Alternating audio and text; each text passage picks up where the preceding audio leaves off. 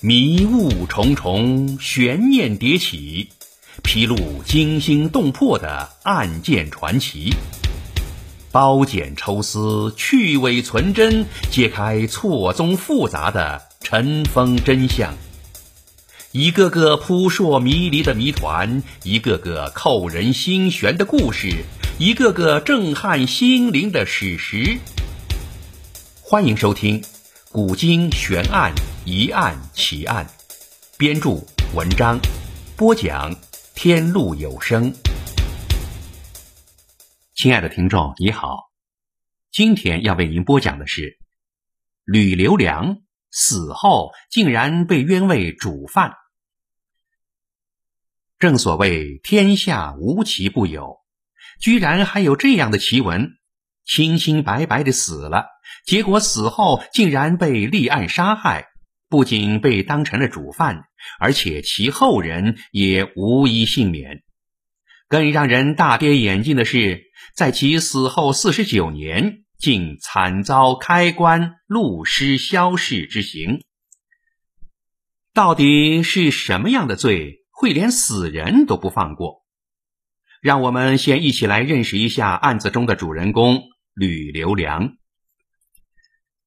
吕留良（一六二九至一六八三年），明末清初杰出的学者、思想家、诗人和时文评论家、出版家，字庄生，又名光伦，字用会，号晚村，别号齿翁、南阳布衣、吕衣山人等。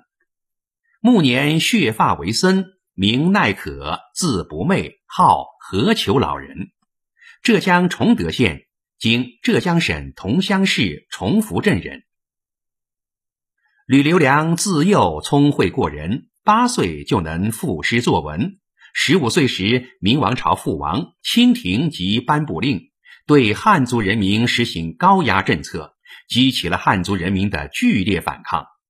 吕留良是明王朝覆亡为天崩地解。吕氏的一生。一身傲骨，视仕途如粪土。他散万金之家以节客，往来湖山之间，跋风涉雨，各尝艰苦。吕留良不但用家产支援起义军，而且也曾直接参加抗清战斗，左骨中箭，留下了终身的创伤。吕留良的著作中记载了许多清朝的事迹。下笔行文毫无顾忌，尤其对康熙时政指斥颇多。吕留良死后，书稿藏于家中。湖南靖州人曾静到州城应试，看到吕留良的部分诗文，文中力唱华夷之别，他很感兴趣，就派弟子张希到吕留良家中求吕氏遗书。吕留良的儿子吕保中热情地接待了张希，把先父的遗书全部给了他，并向他介绍了吕留良之徒严鸿奎以及严鸿奎之徒沈在宽等人。曾静、张希、严鸿奎、沈在宽等往来密切，志趣相投，以华夷之别为思想基础，谋图反清复明。当时恰值雍正抑制宗室猜忌功臣，嬴驷、嬴堂和年根尧等人先后被治罪，其党徒造作流言攻击雍正，不得人心，行将垮台。曾静等人误信流言，认为反清复明时机成熟。他们听说川峡总督岳钟琪是年羹尧的部将。两次要求入京朝见雍正，皆遭拒绝，对雍正又恨又怕，朕暗自担心。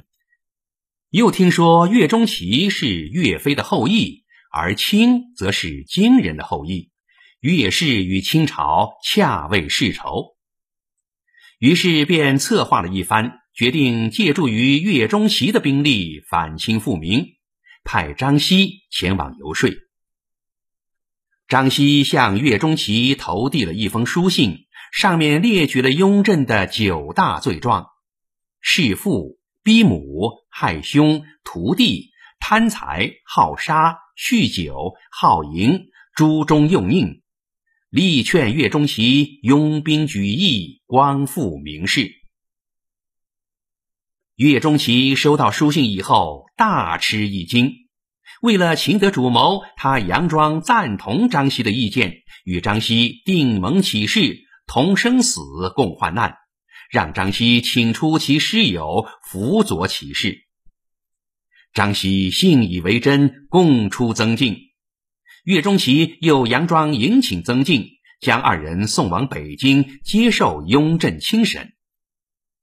曾静、张熙一见皇帝，才明白被岳钟琪出卖，立即伏地认罪，供出了事情的全部真相。雍正传命浙江总督查抄吕留良、严鸿奎、沈再宽等人家藏书籍，连同所有人犯一起押送京师审讯。雍正清阅吕留良的书稿，研究吕留良的反清思想。认为应该就此案大造舆论，从理论上批驳华夷有别说，在意识形态领域大树特树清朝正统的观念。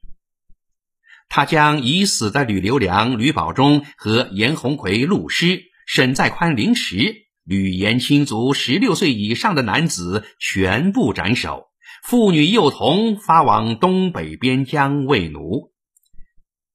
将此案中曾静、张熙的口供和谕旨编为《大义觉迷录》，颁发全国各地，又让曾静、张熙二人亲到浙江地区去宣讲，当众忏悔认罪，消弭反清意识。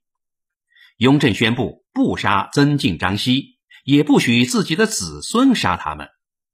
表面的原因是他们认罪态度好。而实际上却是拿他们当工具使用。吕留良在生前是寂寞的，在他死去几十年后，终于有了一位知音曾静。可是，这位深厚的知音却给吕留良及其家族带来了灭顶之灾。雍正决定开棺录吕留良之尸。当尘封了四十九年之久的棺椁被打开之时，却发现吕留良肌肤完好，色泽如生，并且胸前还写有“重见天日”四个大字。面带笑容的吕留良，最终给了雍正最为冷峻的一个嘲讽。死后成为罪人，古今多有，并不稀奇。稀奇的是。吕留良都死去了四十余年，还要被定为主犯，因而被抛棺戮尸，并杀其二子。吕留良之所以在死后四十余年又受极刑于身后被抛棺戮尸，以致见不为人称道，其源由于曾静的谋反案及其后在雍正的出奇料理下，以吕留良为对象。酿成的一桩震惊全国的文字大狱。吕留良之所以会被下重罪，因为在雍正看来，吕留良作为一世大儒，其影响远大于曾静。他提出的夷狄说、华夷变，有关系到清朝统治的根基。只有对吕留良大张挞伐，才能维持世效、彰明国法。而雍正自以为赦免了曾静，并写下《大义觉迷录》公布于天下，就能澄清事实，谣言自灭，而子孙后代也将因其坦荡诚实而尊崇他的英名。可惜，他的子民只记住了流言蜚语，而早已将这皇帝的恳切自辩忘得干干净净。